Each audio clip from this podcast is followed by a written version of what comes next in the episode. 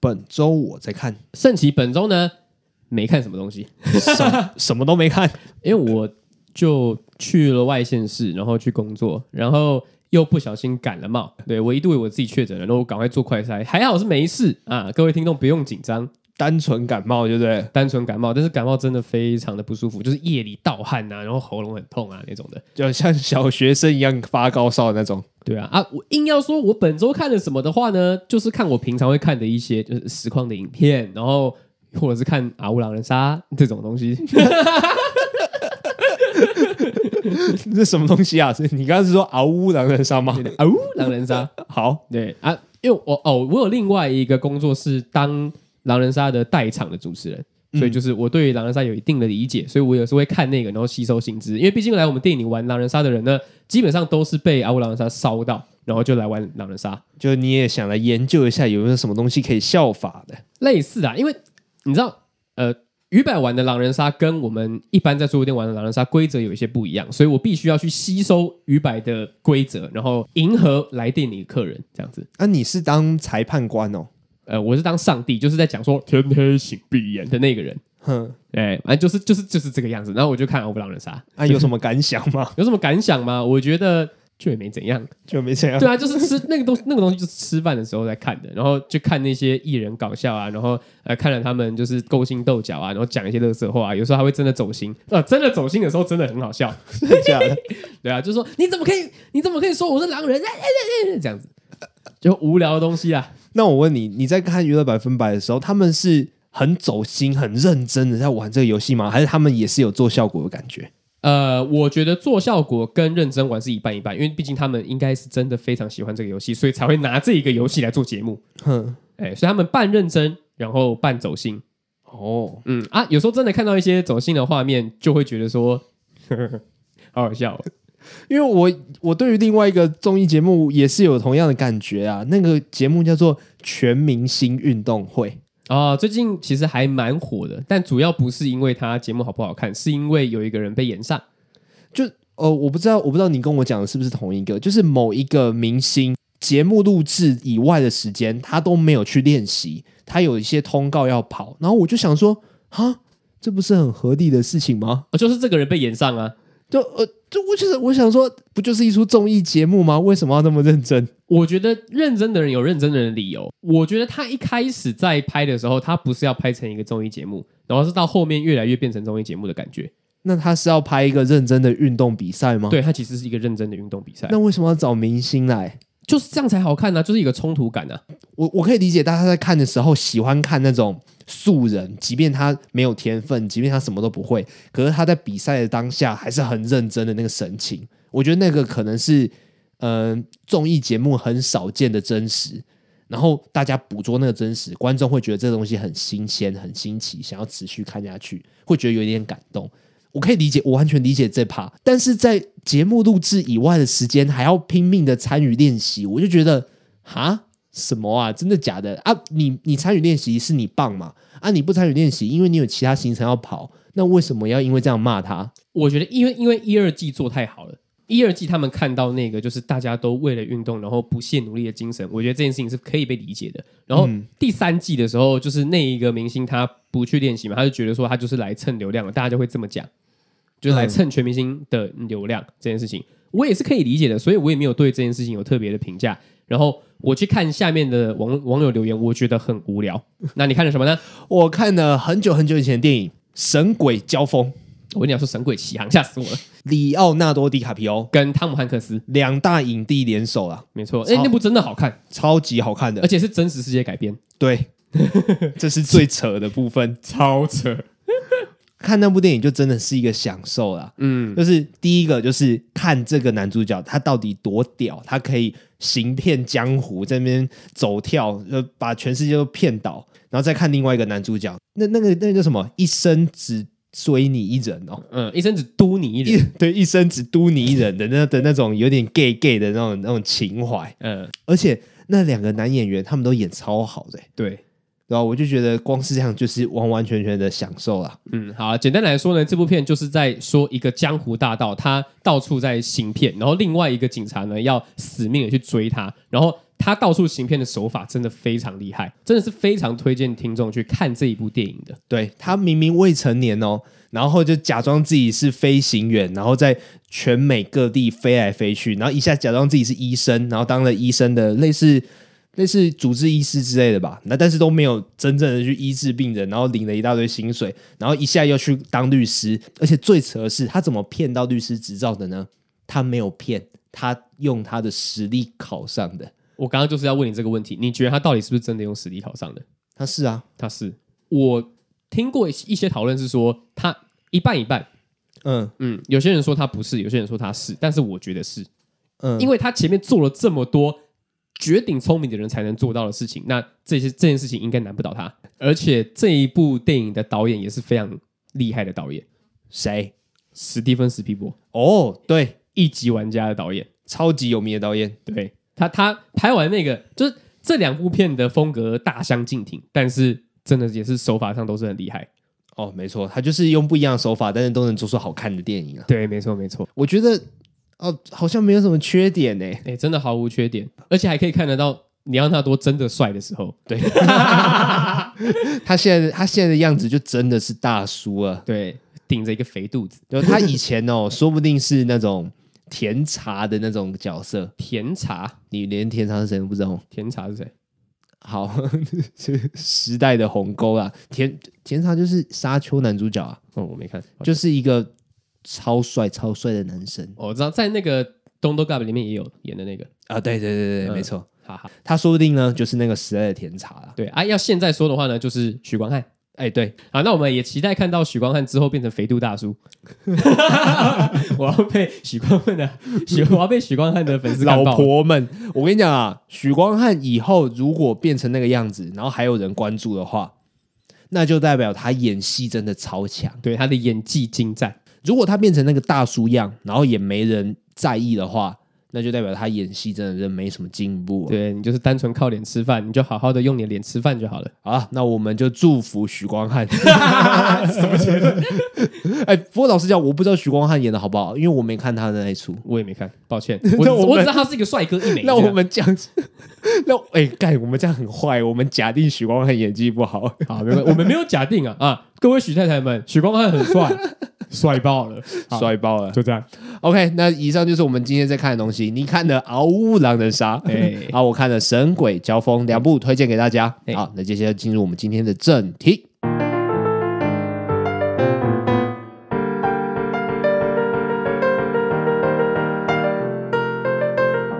Hello，各位听众，大家好，欢迎来到山田宅青，我是子瑜我。是陈奇，有一件事情，我一直以来听到都很想笑啦。哎，你说以前呢、我的大学室友，他们听到我在云林是住独栋的， 就是一楼的门一打开就是我家，然后走到四楼也是我家，走到水塔也是我家，然后他们就会觉得我们很有钱。对啊？哎，认真的哦。如果活在台北的生活圈，就是台北新北这一个这一带，真的是没有独栋的房子。真的有的话，那就真的是非常有钱人。而且台北大台北地区的独栋房子都非常漂亮。非常漂亮，所以我们对于独栋的那个印象呢，就是啊，前面有个小庭院，然后里面有自己的电梯。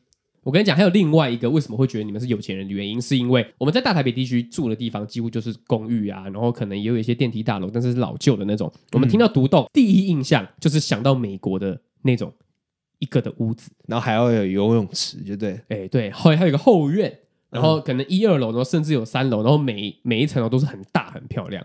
我们听到“独栋”这两个字呢，就直接联想到 那个。所以等于就是说，你们家前面有一座小森林的感觉，我稍微讲一下，就是所谓的独栋，你说的美国的那一种，那种呢有两种啊，一一种可能跟你想象的蛮接近的，就是那种超级有钱的，就自己盖起来的嘿，啊；另外一种呢，就是更老旧的房子，比方说三合院这样子啊，三合院、啊。你知道一边的啊？你知道只有两边的三合院叫什么吗？二合院、不是，叫做单边手，单边手就是有一点像是就这样子的意思啊。哦，就是一只手伸出来，然后这样子弯进去的感觉。对对，对，那个叫单边手。哦，啊，如啊连手都没有的哎，无头鬼叫做一条龙。 一条龙，哦，很帅的名字。然后这样这样这样一一个么字形的，然然后后三合院这叫三合院。啊啊啊啊，然后大家都会在三合院的中间晒花生，呃，对，晒一些盐巴什么的，或者是一些茶叶，但是大家都不是有钱人， 哦呃，对，没有人是有钱人。所以你住过三合院？我没有住过三合院，但是我很常看到三合院，你说在云林吗？在很对啊，到现在都还很常见啊。因为我家不是非常有钱的，所以人家以为我很有钱，我都会有一种、 哎没有啦，干嘛这样？对，呃等一下，所以你是你是谦虚的笑是不是？没有，我就觉得有点好笑，就是怎么会因为住独栋就觉得我们很有钱？因为这件事情在你们的生活中是非常稀松平常的事情我们只有外地来云林上班的人才会去租公寓。啊。另外一个有钱人的思维呢，就是在想说，一家四口有必要住到独栋，然后四层楼吗？你如果把二三楼直接翻新，然后装潢租给别人，多好啊！这样你还可以赚钱呢、就会觉得是这个样子，你知道吗？这个思维哦，对啊，就是我从来没有想过会有这个问题耶，是哦。就从来没有想过要租给人家。好，那如果今天你们家的房子你继承了，但是你没有要住在云林或者是高雄，那你想要把那个房子拿来怎么样？我觉得这怎么样也是独栋租出去，不可能是我租一二楼，然后租然后租给人家三四楼，因为没有人会租这种房子，没有人会想租这种房间呐、哦，那换另外一个思维好了，你整栋全部加隔间，然后变成一整栋全部都可以租给别人。我跟你讲，云林不会有人想租这种房子，哦，是吗？除非从外地来云林上班的人，嗯然后你的租金要比公寓还要便宜。因为在云林就很少有这样子的需求嘛，没有需求就当然不会有这些供给嘛。对啊，就不会有人 做这种事情啊。确实，确实，确实。好啦，这是台北人的思维嘛，台北人就是会觉得说寸土寸金呐啊然后你刚才讲说有没有需要做到这样？老实讲，我一直以来都觉得这件事情是合情合理的，就是一家人就是住在一个房子里面，然后一楼要是车库跟书房，然后二楼是客厅跟饭厅，还有主卧室，就爸妈的房间，然后三楼是兄弟姐妹的房间。啊，我我为例的话，就是我跟我姐，然后四楼就是客客房，就是有客人的话，他们就住那个房间，还有神明厅。嗯，啊，我我我以前胡伟的家格局比较不多见一点，我们在四楼有一个外露的阳台，然后我爸会在那边种植物这样子。哦，晒花生。对，啊没有，我我等一下我对屁哦，就晒花，没有没有花生。好啦，嗯，我因为我自己在台北住呢，我们就是住一个公寓，但是两层楼，嗯两层楼就是直接养活我跟我妹，所以我就觉得说，嗯，一家人住这样子的空间其实就够了。啊，你们在叫人的时候要用吼的吗？不用，为什么要吼的？有啦，我阿妈叫我吃饭，我在读书的时候，她可能说下来吃饭，那我就下去吃饭。我如果在四楼看电视的话，我妈叫我的话要用吼的，那我感觉你们家用对讲机会比而且较好第一一点，下，而且吼的第一下我都会假装没听到。我觉得烦欸呢、然后第二下我还说，第二下在吼我的时候，我才会跟他说干嘛这样子。啊，你也就吼回去。对， 而且我家还不能说干嘛哦，因为我妈觉得这样子很没礼貌，我都要说什么事。什么事？对，但是但其实这样子有比较有礼貌吗？我不确 定。就我听起来比较礼貌，听起来比较不会生气啦。对对对听起来对干嘛就没大没小的所以我们家就是叫人都要用吼的这样子。哦。那你会叫你妈全名吗？不会啊，从来没有啊，从来没有，从来没有一次都没有啊。因为我记得我们上次在讨论的时候，在外面讨论的时候，不是有讲过这件事情吗？啊，但是我听到室友说他会叫他妈跟他爸全名，我真的是超级无敌吓到。我不行哎、这件事情在我的生命中是完全不可能会发生的。就如果我这样做的话，我妈就会很震惊的看着我说：“怎么了？”你有叫过？就我想象啊，如果我这样做的话，他只会很震惊的问我怎么了啊。如果我说没事啊，我叫一下 而已，那我一定倒大霉，我会这 样，你直接死我一定倒大霉。 不行啊，我家不能，我不能做这件事情啊。啊，我下一次回家试试看好了。我真的有点想要试试看这件事情。我爸可能会真的生气耶。各位听真的众，啊如果你有下礼拜只有我一个人在讲，就知道发生什么事了。 过年做一个大挑战，哎搞一波大的，二十五岁以前就是要搞一波大的。因为我家还是偏保守一点的、啊我有一个印象蛮深刻的，就是就是什么事的这件事情的延伸。我在四楼看电视，然后我妈就跟我说：“林子宇，你要不要来洗澡？”嗯，然后我就说：“不用，你先洗。”然后因为可能是我吼不够大声呐、然后我妈就说什么，然后我就说不用，你先洗。然后我妈还是听不到，我就觉得说干他是超级狼还是怎样。然后我第三次我就说你先洗，然后我妈就不爽了，她说 她说你准下来，哇，天哪，你妈情绪管理也是有点问题啊！我 我我前面讲了两次不用你先洗，然后我第三次把这三个字拆开来，那就不行哎、 所以我对于那种那种什么样的词汇比较有礼貌，比较不礼貌，我是分不出来的。我唯一分出来的方法就是看我妈的反应， 我妈觉得不 OK，那就是不 OK，那我本来想听后续的，你说你先洗完之后他怎么样？就下来啊，然后呢然？后就骂啊，怎么骂？你干什么态度？对啊，对啊，对啊，就是这样啊。 然后有另外一次是，他叫我罚跪，然后跪到我觉得我错为止， 然后我跪了两个小时，哦，你自己真认真在反省吗？还是我认真不知道我到底错在哪 里，因为因为那那那时候脾气比较倔一点，那时候国中吧，国中就是血气方刚的时候啊，对？我就是跪了两个小时，我就是不想我我就是不承认我的错误，那你现在想起来，你觉得你有错吗？不知道。 哎，你还不不知道吗？ 我就不知道。我妈对于那种你讲这句话其实是对我不礼貌，她对于这种东西很敏感，但是不一定是我的本意，嗯，所以她就会要我承认我的错，哦，就就这样。然后那那一次就比较就是我的一点小小反抗，哇，那这样听起来，你们家是一个很严格的教育。在这方面呢、啊在这方面就是对于那种长幼有序那种儒家思想就比较有一点。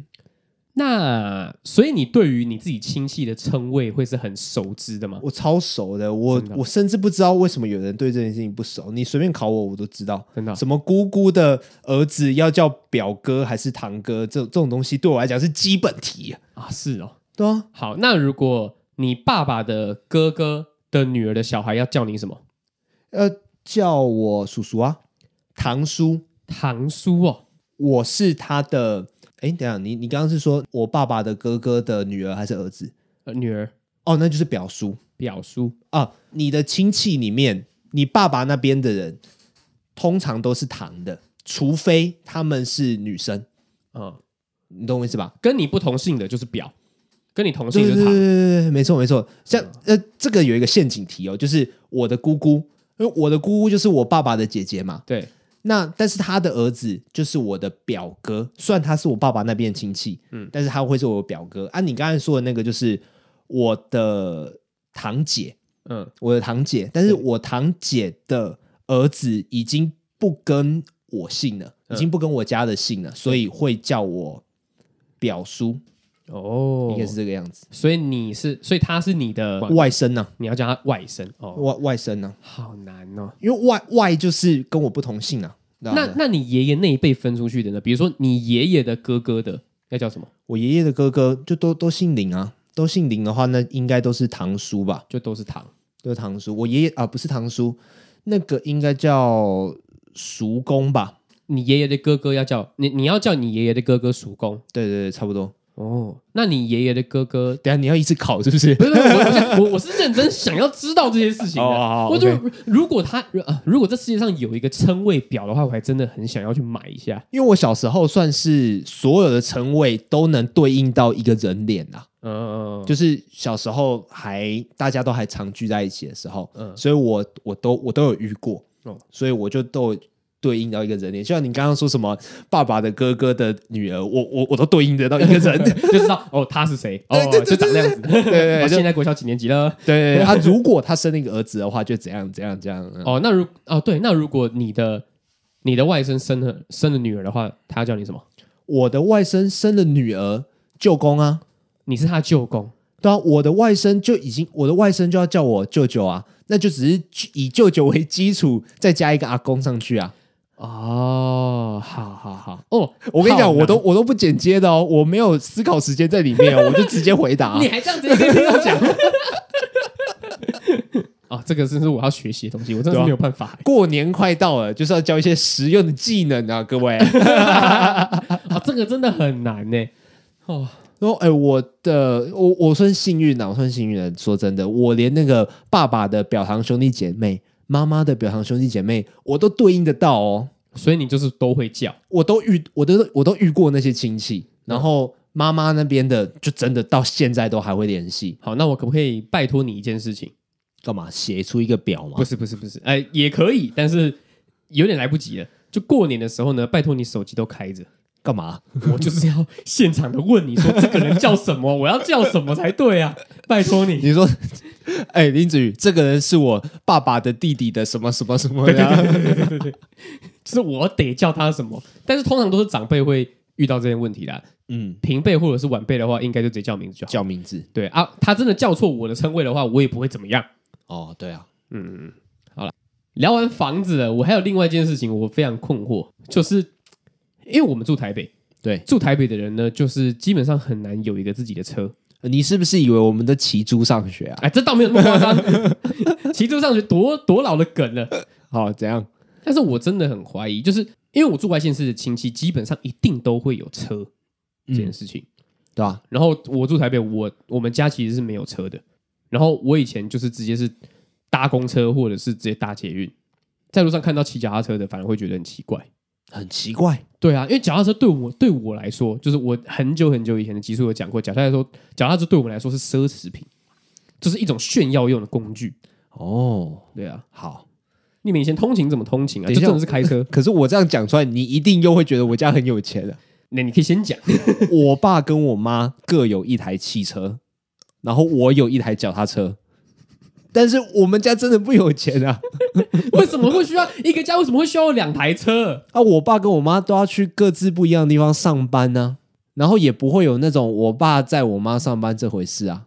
然后我小学毕业之后，我也要骑脚踏车去上学啊。你们家没有摩托车吗？哦哦，对对对，还有一台摩托车，还有一台摩托车是我爸妈假日的时候，呃，会出去买菜或者是买晚餐给我们的那个交通工具。就是开车不太方便，就骑车。对，因为菜市场可能不方便停车之类的。我们家以前是一台摩托车挤四个人，四贴四贴，超危险。贴得起来吗？我坐在最前面，就是仪表板那边。你什么时候？呃，国非常小非常小，对，小学的时候，嗯，嗯，然后我就坐在仪表板那边，我爸要骑车嘛，所以坐在我后面，然后我妹坐在我妈跟我爸的中间，我妈坐在最后面，这样子四贴，在在哪里？在中和。那综合中和不是也很拥挤 吗？综合非常的拥挤啊，啊，拥你挤到们一机个车也在拥挤。对，这机车也拥挤到不行， 所以那台车其实很健康哎、它很强壮哎、可是不我行吧，我真的认我认真觉得说四贴这件事情，应该在大家的小时候的生命中是非常常见的事情吧？小时候我阿公跟阿嬷还有我，我们三个会三贴，可是那个时候就已经很紧绷了。嗯嗯，那四贴我真的不行哎、那也是很小很小的时候了啦，其实只是四贴在我记忆里面是一件非常稀松平常的事情。我到高中的时候，我还是搭公车上学，我爸也不会载我上学。我爸载我上学的话，就是骑那台摩托车，就是会被骂的时候嘛。对对，呃也不会啦。我爸其实人蛮好的，我就是他可能睡到睡到一半，我突然说啊，你可以载我上学吗？他 说嗯好， 那就载我上学。高中的时候，我的高中就住就在我家旁边，所以我也是骑脚踏车上学。我就是很像那个日本动漫的高中生，就骑脚踏车上学他那样。叼了一块面包这 样，对对对对对，没错。哎呀，才没有嘞。就就我就觉得骑脚踏车上学是一件很很幸福的一件事情、欸。哎，我不知道，我我自己觉得啊，以资源来讲，台北是远胜于云林的。但是我心里有那么的一小块，我会觉得说，我希望我以后的小孩子知道骑脚踏车上学是一件多么棒的事情。所以我会有一点点希望，虽然这件事情非常非常矛盾，也非常非常困难，就是有点希望他可以在云林读高中那样子，因为下课的时候你有一台脚踏车，就相当于大学生有一台机车一样，就是对你可以在镇上那边跑来跑去，然后吃个冰啊，然后跟同学拉勒啊那种。 啊，还有另外一件事情哦，我上次去台中的时候，我跟那个录音老师聊天，嘿，他说台北的物价怎么都这么贵啊？他来台北吃意大利面一克要五六百，我跟他说不可能啊！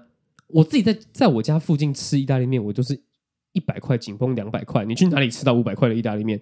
所以外县市的人是不是会觉得说台北吃的东西都比较高级，又比较贵？有没有比较高级？我是不确定啦，但是真的比较贵。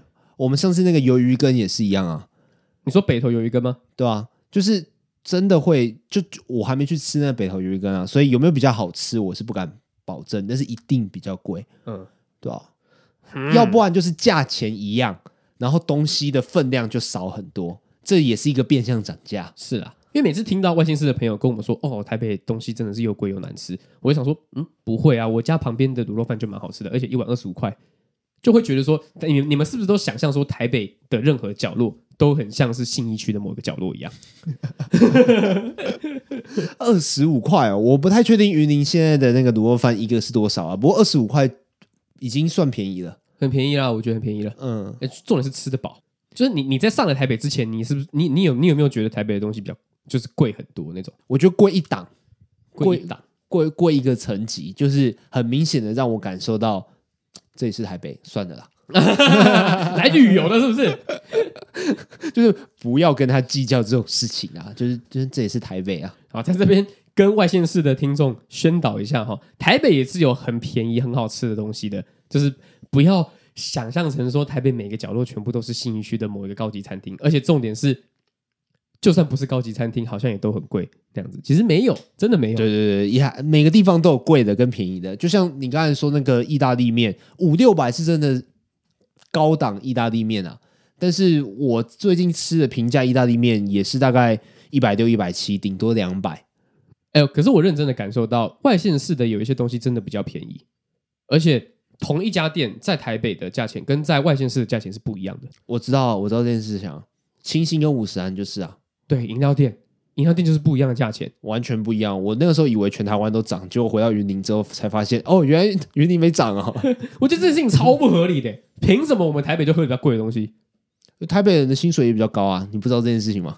我我我虽然知道，可是我不想要，就是 承认这件事情吗？我你 对，为为什么你们薪水比较高？就是你们东西比较贵啊？难道是因为台北人能力比较好，所以值得比较高的薪水吗？ 才没有嘞，不是，因为我没有感受到薪水比较高这件事情呢、啊就算好，就算我没有做到薪水比较高的工作好了，那我还是在过薪水比较高的人在过的生活啊，我会觉得很讽刺，很很很不平衡呐、啊 奉劝各位饮料大老板或者是其他觉得台北薪水比较高就要花比较多钱吃在吃东西这方面，不要做这种事。莫忘世上苦人多对，嘛。真的是不要做这种事， 我真的是没有办法理解这种事情呢、 啊，人家的地租就比较贵啊。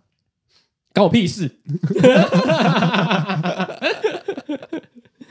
那我再分享一个站南北的 奇的的奇怪想法。嘿，我之前学生时代的时候，以为悠游卡只有台北能用而已。啊，你什么时候改观的？我就真的到了外县市，然后非常小心翼翼的问一下便利商店店员说：“不好意思，请问我可以用悠游卡结账吗？”哼，他就用一个很奇怪的脸看着我说：“可以啊。” 我那时候才想说，哦，所以悠游卡在外县市也可以用。我以前用悠悠卡的时候，我就觉得悠悠卡这东西很没用啊，嗯，因为它就只有特定的商店才能使用。然后我到台北之后，我才发现说，哦，原来悠悠卡这个东西这么重要啊。对啊，因为在云林就就是便利商店，然后还有特定的一些商家可以让你逼而已。另外，云林充值悠游卡的地方也就只有便利商店而已，所以我就会觉得这个动作很多余。那个时候都会觉得现金是一个比较直接、比较实际的方式，是。所以。我到台北之后，我才真正体会到悠游卡的方便。好了，那请各位听众忽视我那个站南北的那个想法，那是以前，我现在没有这样觉得了。然后也不要任意的觉得住独栋的就比较有钱啦、好不好？因为其实云林的人到台北也会假定其他人家里很有钱，我自己我自己会这样觉得，但其实所有人都是不一定的，好不好？好了，独栋这个话题呢，我觉得就当做是一个台北人的笑柄好了。说不定到现在都还有人这样觉得哦。其实我没有认真跟你聊的话，我真的是会这样觉得、欸。不过我讲到这个的话，我就想到一个比较乡巴佬的事情啊哎、，你说，就是我大一的时候到刚上台北，那时候还没开学，就想说先来台北来体验一下城市的那种感觉，来习惯一下。然后刚下车市府转运站，走出来，然后看到远方有一个一零一就伫立在那边，嘿，我直接哇哦一零一耶，我讲出来你知道吗？然后跟我同行的那个高中学姐、啊，她看到我的，哦，你干嘛？他他说他觉得我很丢脸，就是哪有人直接这样讲出来的？可是我真的没有，我没有意识到，我就是不由自主、情不自禁的哇，哦一零一耶！就没有看过本人 啊，现在看到本人呢，就觉得说，哦，真的在那里耶。因为我都是云林到基隆的往返，然后在高速公路上面看到一零一，嗯嗯，我第一次这么近距离的看到一零一，我就哇，哦好这就是城市啊，这就是台北啊，酷啊，大城市，我要来征服这个大城市 啊！我这感觉就有点像是我们上次去那个泰鲁阁玩的时候，哇，大峡谷哎的感觉是一哎，对样的。对对对 对，有一点点不一样啦，就是我不是我除了是看到观光景点的兴奋之外，还有另外一个就是哦，我接下来在这边生活，我有，我会有钱了。 我接下来在这边打拼啊。嗯然后现在啊，因为我工作的关系啊，每天都会经过一零一，然后每天都会看到巨大的一零一在那边就，觉得很烦。很烦啊，很烦啊！我的工作地方啊，会有人早上十点在那边他妈遛狗啊。在一零一遛狗，信义区那边一大堆那个比较偏隐秘的那个社区啊，然后都是真正的独栋房子，就是你的印象中的有钱人在住的。嗯，然后每天都看到巨大的引力，现在感觉已经不一样了，又多了一点点厌世的成分在里面。嗯，已经麻痹了。我那个时候依稀记得，我一个云林人来到这边，我就把一零一当成是我要来这边生活，我要来这边打拼的一个的一个鼓励吗？哦，它是一个大都市的象征。一个象征，对。嗯，虽然现在多了一点厌世，但但是当我看到一零一的时候，我还是觉得说啊，我还是要继续打拼啊，因为我还没爬到那个顶峰啊。 那我们就祝预祝各位在台北北漂的年轻人们呢，就是可以好好的打拼，然后都住在一零一旁边。 如果有一天你被路人抱怨说怎么平日早上还在那边遛狗，哎，不要去抱怨那个路人，因为你成功了。成功的人啊，就少一点抱怨，因为你承受抱怨也是一种福气啦，好不好？像我跟黄圣琪就没有这种福气。完全没有，对我们就是在旁边抱怨的人。对，好啦，那今天的分享呢就到这边。我们是不是又没有讲任何一个动漫作品？啊，如果硬要讲的话呢，我还真的想不到要讲什么。 好啊，那喜欢我们频道可以到 Apple Podcast 上面给我们五星的评价是的，Spotify 也可以了。啊。有什么问题，或者是想听什么样的主题、什么样的节目、什么样的作品，都可以在上面留言给我们。那如果你真的有发现一个称谓表的话，真的是麻烦你寄给我，我真的非常需要那个东西。 好，OK，我是子瑜，我是郑杰，拜拜。拜拜。